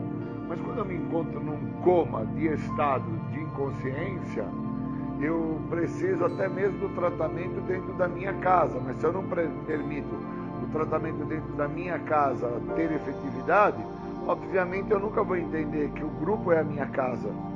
Que eu tenho que ir ao grupo para frequentar o grupo, para escutar as pessoas do grupo, para que essas mesmas me tragam o que está funcionando para elas, para que eu saia do estado de coma que eu me encontro. Então hoje foi um dia muito bom para mim. Eu me levantei e entendi que enquanto eu não me render ao que o programa tem a me oferecer, porque a meditação do dia de hoje fala de rendição, enquanto eu não me render, eu permaneço no estado de coma. E eu só saio do estado de coma e entro num estado de evolução quando tiver um aumento da minha consciência. Para que eu tenha um aumento da minha consciência, o que eu chamo de aumento da consciência é um reconhecimento do estado aonde eu cheguei.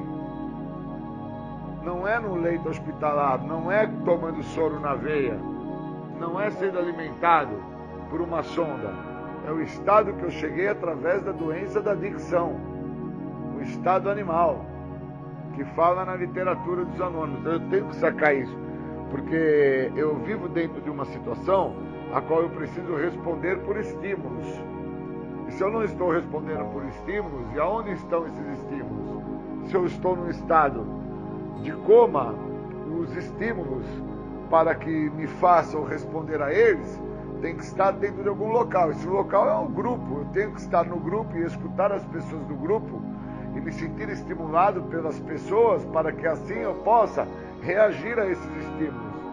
Agora, se eu faço parte de um grupo nesse grupo eu exerço um dos sintomas da doença, que é um mecanismo de defesa chamado negação, e a negação ela tem um sentido que fala na nossa literatura, que é uma raiva. Raiva é um mecanismo de defesa. Então eu preciso sacar por que, que eu me vejo muitas vezes em coma em relação à raiva? Porque eu estou querendo negar a realidade. Qual é a realidade? Eu não tenho um estado de consciência em evolução. Eu fico acreditando que o que aquelas pessoas estão falando no grupo é repetido e para mim não vai servir. Porque ninguém sabe como foi a minha história. E deixo de desfrutar do benefício do que o programa tem a oferecer, que é me libertar da doença da adicção. E aí eu tenho que entender que no Guia para Trabalhar os Passos de Narcóticos Anônimos, fala-se que eu sou portador da doença da adicção. Não foram as drogas, não foi meu comportamento, não foi o álcool que me fez adicto, foi a doença.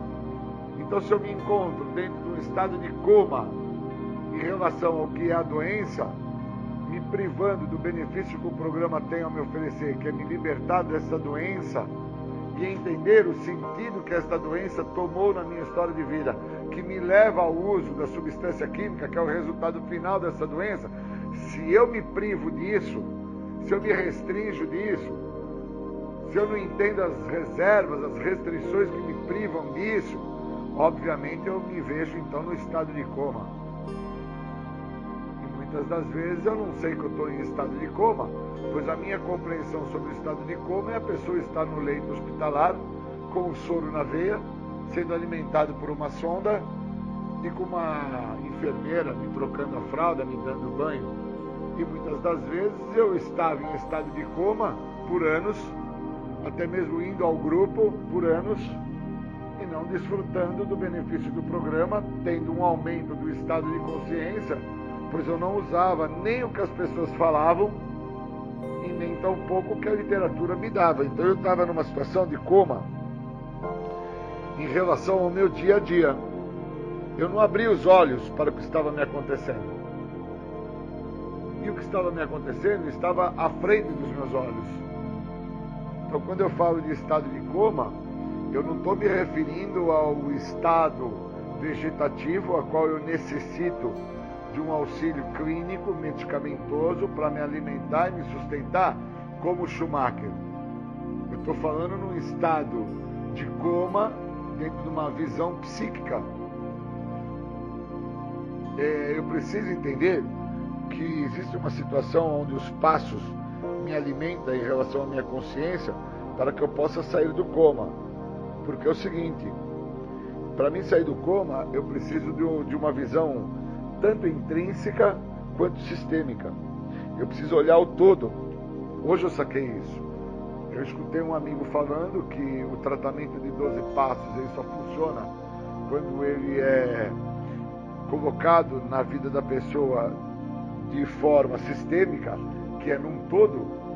E aí, quando esse meu amigo falou isso, eu falei: Nossa, descobri por que, que o tratamento agora está funcionando para mim. Depois de tantos anos que não funcionou, por que, que agora está funcionando? Porque de uma forma intrínseca, de dentro para fora, eu estou saindo do coma. Aí eu tive um despertar muito cedo, final de semana, saindo do coma. Final de semana, dando vazão para o que está funcionando para os outros, poder vir a funcionar para a minha pessoa. Deixando de me ver é, dentro da visão vegetativa, vegetando, sendo que as responsabilidades sociais, pessoais, amorosas, financeiras sejam cuidadas e resolvidas pelos outros, saindo desse coma vegetativo e entrando em contato de uma forma sistêmica, intrínseca, de dentro para fora, com o que o programa tem a me oferecer, não me restringindo, não tendo mais reservas para com o programa, não mais criando um mecanismo de defesa, uma raiva que é uma negação da realidade, Pois qual é a realidade? É o tal estado que eu cheguei. Qual é o tal estado que eu cheguei? É onde eu me encontro, seja na cadeia, seja numa clínica, seja numa comunidade, seja num albergue, seja num CAPS, seja no leito hospitalar. Eu preciso ter essa visão sistêmica como um todo, intrínseca, de dentro para fora, para entender por que, que depois de 20 anos é que eu comecei a sair do coma. Qual é a importância de não se estar mais em coma? Pois estar em coma não caracteriza ou define somente o estado do Schumacher. Eu corro, eu falo, eu nado, eu pedalo, namoro, eu xingo, eu brigo, e nem por isso eu deixo de não estar em estado de coma. Coma perante ao programa. Um estado de coma, um estado vegetativo, Estado esse que eu não vejo, não percebo, quem percebe é o outro, quem está dentro do grupo é o outro, o outro está falando, está me trazendo o que está funcionando para ele, eu não estou dando vazão para isso, então o estado de coma está em evidência. E eu só saquei isso nos últimos cinco anos meus, dos 25 anos que eu estou limpo. Eu saio do coma com 20 anos sem droga.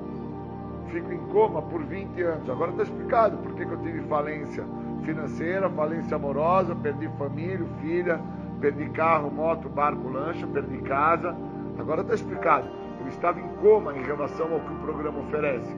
Eu acreditava que eu estava em tratamento porque eu não estava fazendo uso do álcool e da droga.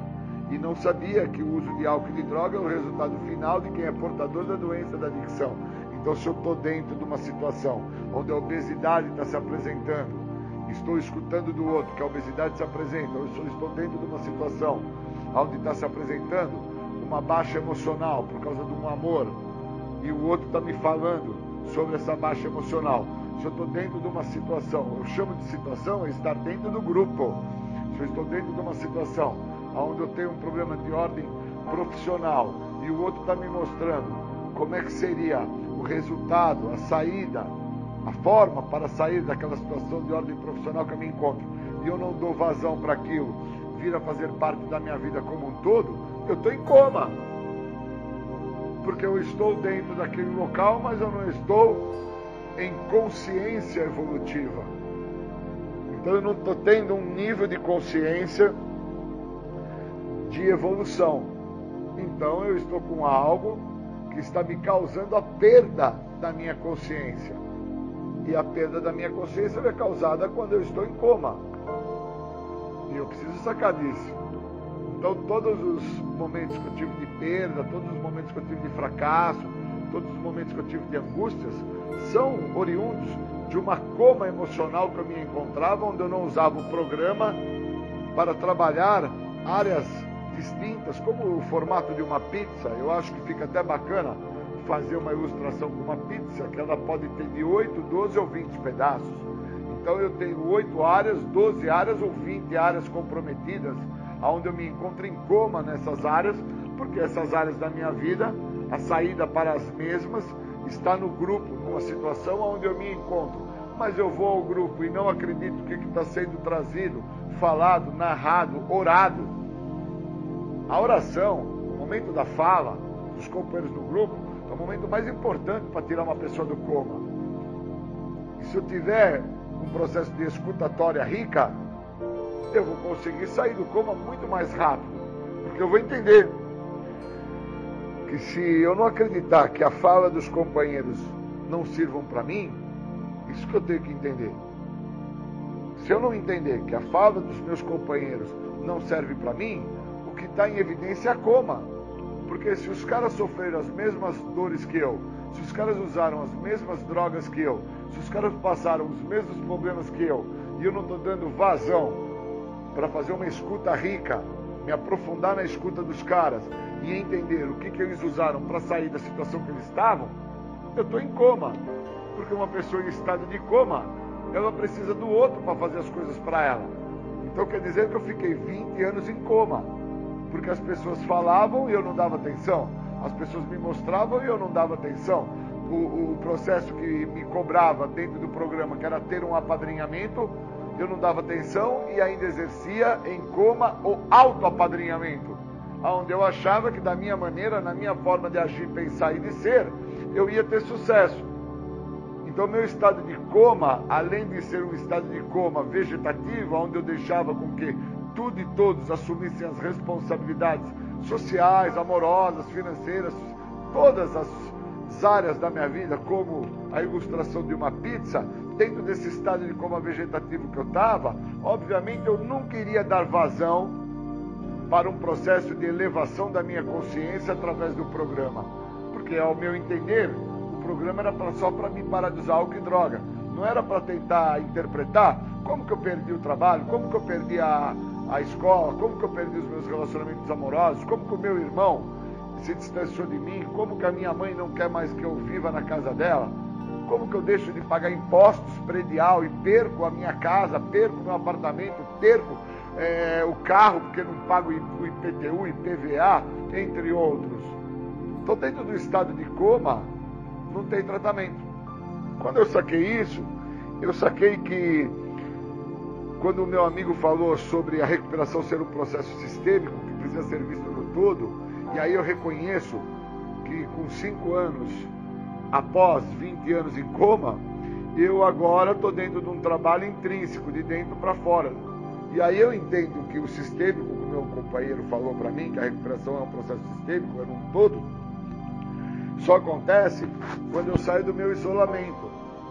E o meu isolamento se dava no estado de coma porque só tinha validade a minha maneira de pensar, a minha forma de agir, meu jeito de ser. Eu estava em coma, eu não sabia. Eu ganhei ela antes. Eu cresci em recuperação. Por causa que antes eu escutava, mas eu não reagia. As pessoas falavam. Onde eu me encontrava? No grupo. Quando eu estava sentado no grupo, eu ia no grupo para quê? Para escutar. Só que as pessoas falavam e eu não escutava. Por que, que eu não escutava? Eu estava em coma. Só que eu só descobri que eu estava em coma depois que uma pessoa me tirou do coma. Depois que uma pessoa me colocou o programa. Depois que uma pessoa me mostrou o estado que eu me encontrava. Aí, aí tudo mudou. A realidade é isso. Então o que me faz sair do coma? O programa.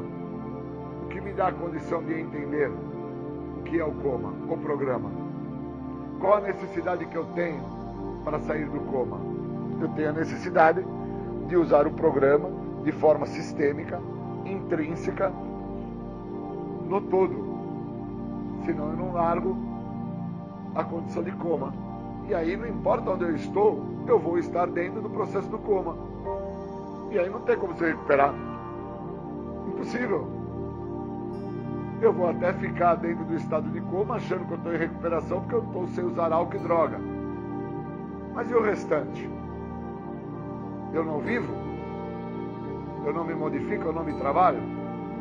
Então eu queria agradecer poder hoje não estar mais no estado de coma, por entender que eu fiquei 20 anos em estado de coma e agora estou há 5 anos dentro de um processo de tratamento.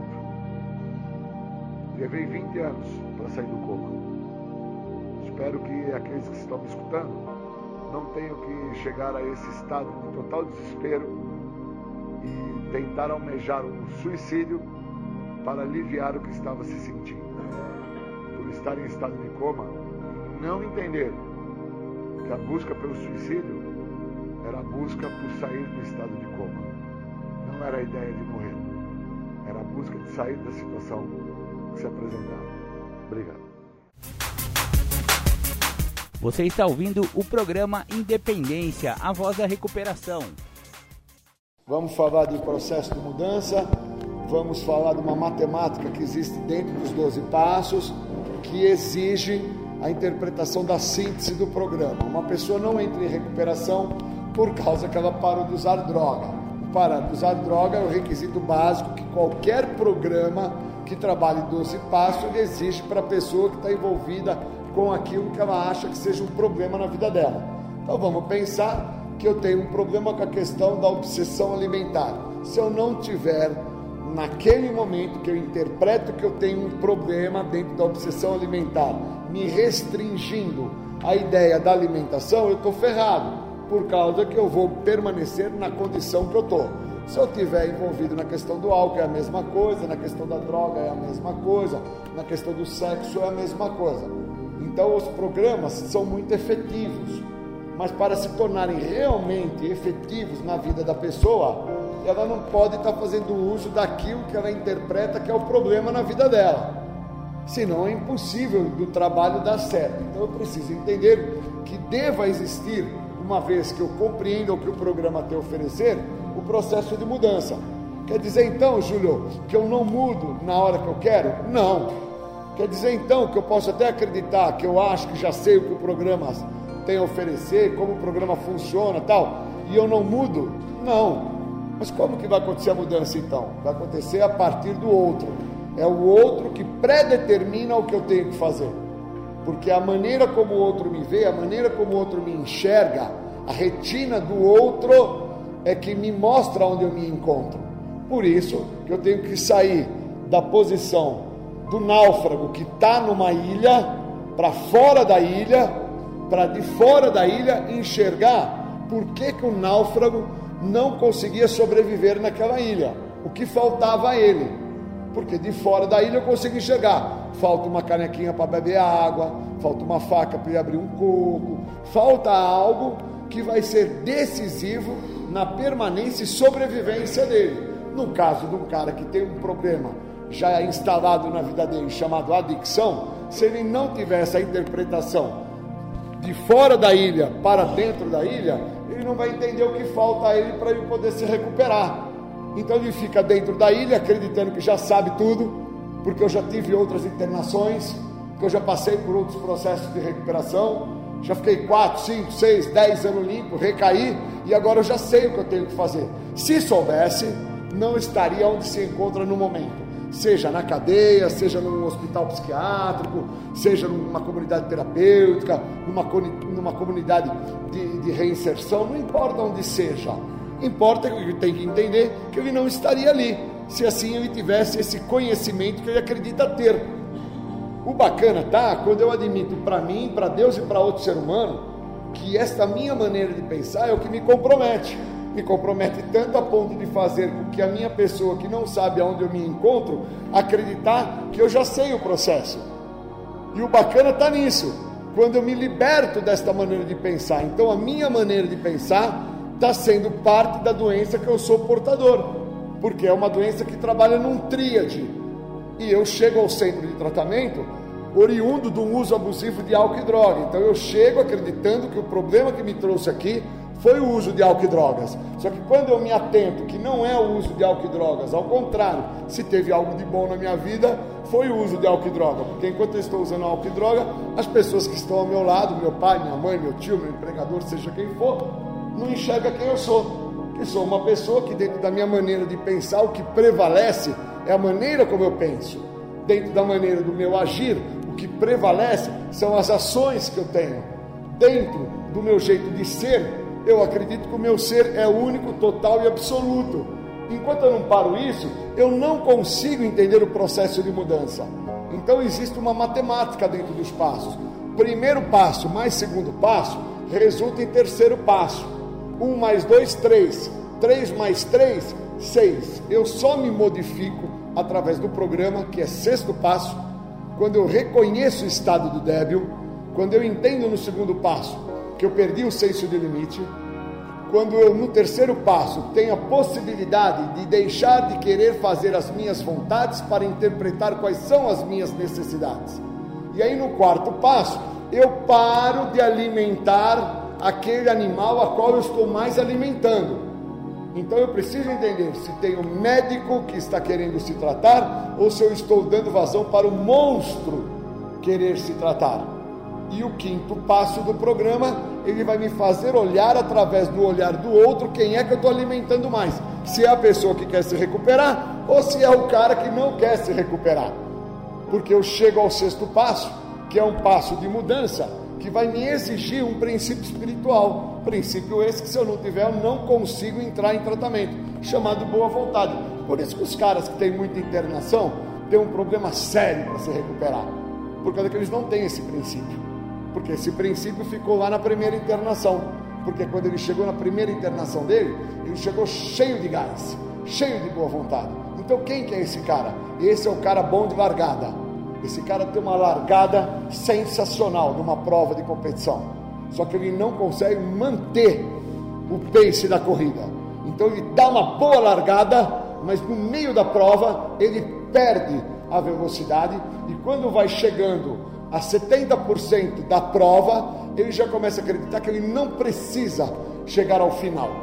E esse cara não vai se recuperar. Ele vai passar pela internação que ele está, ele vai passar pelo sistema é, é, de cadeia que ele se encontra, o sistema penitenciário, ele vai passar por um sistema psiquiátrico. Mais uma vez que ele se encontre ali, ele não vai ter a boa vontade necessária para assumir: caraca, eu não sou impotente perante a droga. Eu sou um cara que tem uma debilidade perante o uso de droga. Se tem um cara que faz mal para droga, esse cara sou eu. Porque a minha maneira de pensar em relação à droga é um problema, minha maneira de agir em relação à droga é um problema, minha maneira de ser em relação à droga é um problema. E aí esse mesmo cara consegue entender no segundo passo que ele nunca teve limites para nada quando ele reconhece que ele nunca teve limite para nada, ele fala: preciso pôr um limite na minha vida. E esse limite, por vezes, está por parte do sistema carcerário que ele está, porque o limite foi a grade quando fecha a porta da cela, ou quando ele está na comunidade terapêutica, o limite são os monitores que determinam a ele a hora de fumar, a hora de tomar banho, a hora de almoçar, ou então quando ele está no sistema psiquiátrico, que os médicos ali acabam por medicar a ele devido ao quadro psiquiátrico dele, psicótico, e o medicamento, a questão alopática, é o que limita ele. Então, quando eu vou me atentando para o segundo passo, me dá a possibilidade de entender que eu perdi o senso de limite e que agora eu estou retomando esse senso de limite, eu vou entendendo o que é vontade de necessidade. Então, eu tenho a vontade de não estar onde eu estou, mas existe uma necessidade. Por isso que é tão difícil para as pessoas que têm muita internação de voltarem a se recuperar. Por causa que elas determinam a elas que elas já sabem onde elas estão. Então elas têm um problema extremamente do ego manifestado e aflorado. Porque já passei pelo processo, já vivi isso que agora está sendo me dado novamente. E eu já sei o que eu tenho que fazer. E aí entra no que eu falei no início desse trabalho que eu estou desenvolvendo. Se soubesse, não estaria novamente no sistema carcerário, preso, nem no sistema psiquiátrico, contido, e nem no sistema terapêutico. Então, quando eu me atento a isso, eu vou fazer uma matemática. Então, primeiro passo mais segundo passo é terceiro passo.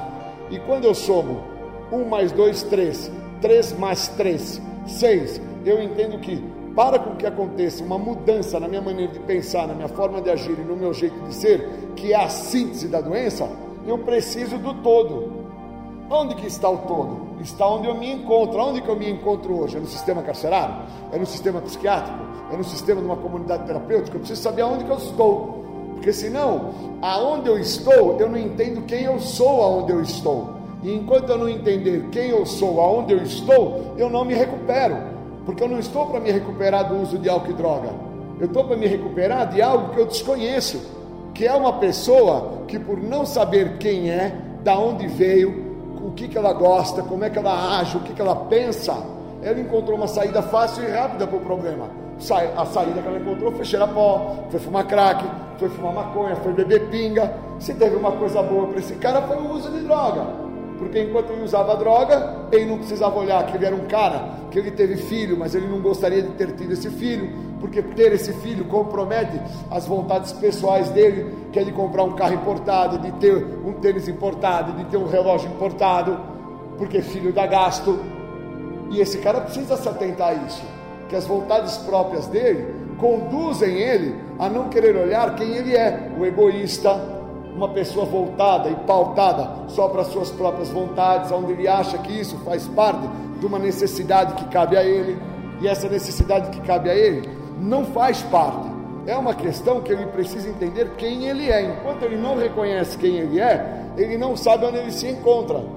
Então, o todo do programa, uma vez feita a matemática, eu chego na última página da literatura do texto básico, que traz uma fala que, quando eu entendi essa fala, eu entendi aonde eu me encontrava através do programa, que este programa vai cumprir o que ele promete, a libertação da doença.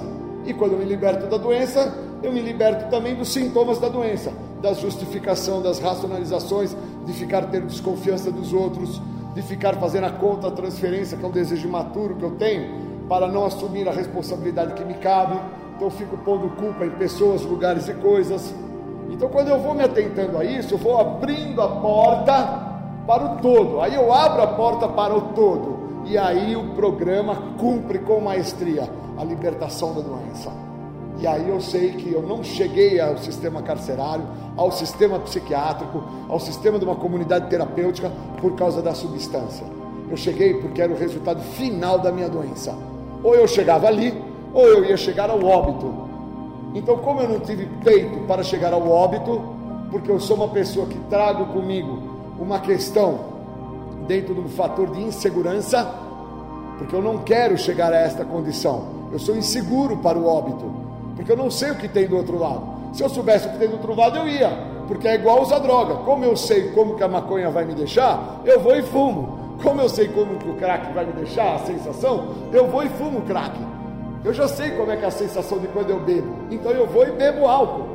Eu já sei como é que eu fico dentro de um quadro perseguitório, achando que tem jeito me seguindo, quando eu cheiro cocaína. Então eu vou e cheiro, mas eu não sei como é o outro lado a partir do óbito. Então isso me dá uma falsa segurança. Por isso que as pessoas que têm muitas internações sofrem dessa falsa insegurança e não conseguem entender que não se recuperam porque acreditam que já sabem o processo. E é a isso que eu tenho que parar. E isso está dentro do tríade da doença, na maneira de pensar, na forma de agir e no jeito de ser. Enquanto eu não tenho essa sacada, eu não entendo que eu preciso identificar, perceber o meu problema, partilhar com aqueles que estão dispostos a me ajudar, resolver a situação, que é através dessa partilha a qual eu percebi e identifiquei, para me impor uma ação positiva. A recuperação, por ser cíclica, ela cobra do indivíduo um processo cíclico também. Eu preciso de uma forma de continuidade entender que todo tratamento, toda condição que os passos me proporciona tem início, meio e fim. E que aos momentos que ao meio eu encontro negação, justificação, racionalização, desconfiança dos outros, que são sintomas da doença, a tendência ao estar pautado nos sintomas é declinar a ponto de chegar ao uso da substância.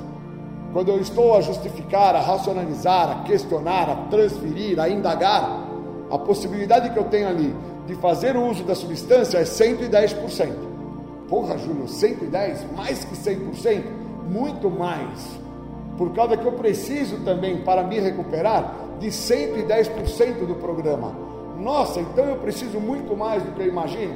Sim, por qual motivo, Júlio? O Júlio precisa de muito mais do que ele imagina. Por causa que a minha maneira de pensar, a minha forma de agir, o meu jeito de ser, a qual eu acreditava que era único, total, esse me conduziu até onde eu cheguei ao estado de desespero. Quando eu estou no estado de desespero, eu estou 110% comprometido com a doença. É aí que eu preciso me recuperar.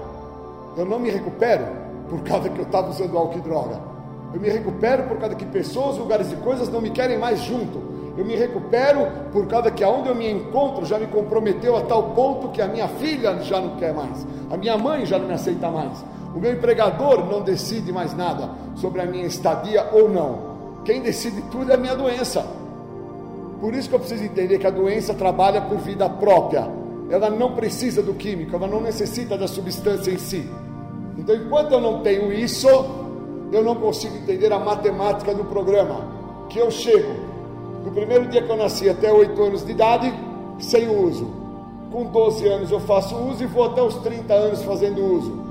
Então eu acabo tendo um total de 18 anos de uso de substância. E agora eu me encontro com 40 anos. E eu preciso entender que desses 12 até os 30, esses 18 anos que eu fiquei na substância química, eu exerci um vazio. E é esse vazio que vai me comprometer agora quando eu me encontro com 40 anos de idade. Porque eu quero viver o que eu não vivi lá, viver no hoje. Então eu quero colocar o estado de São Paulo dentro do estado da Bahia. Não cabe. Eu quero que as minhas vontades prevaleçam. Eu quero que tudo da maneira como eu acho que tem que ser, seja feito. Por isso que um cara que já ficou muito tempo limpo, voltou a usar, tem dificuldade de se recuperar. Então eu preciso entender aonde que eu estou. Enquanto eu não entendo quem eu sou, aonde eu estou, aonde eu cheguei, da onde eu vim, para onde que eu vou através do programa, eu não me trato. Queria agradecer. Obrigado.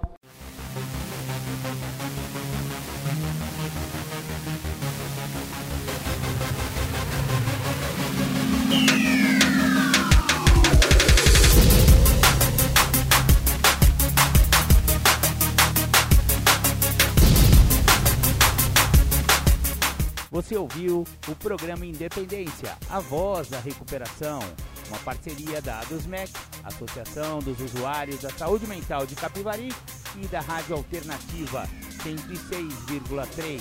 Até domingo que vem, com mais informações a respeito de dependência química e alcoolismo.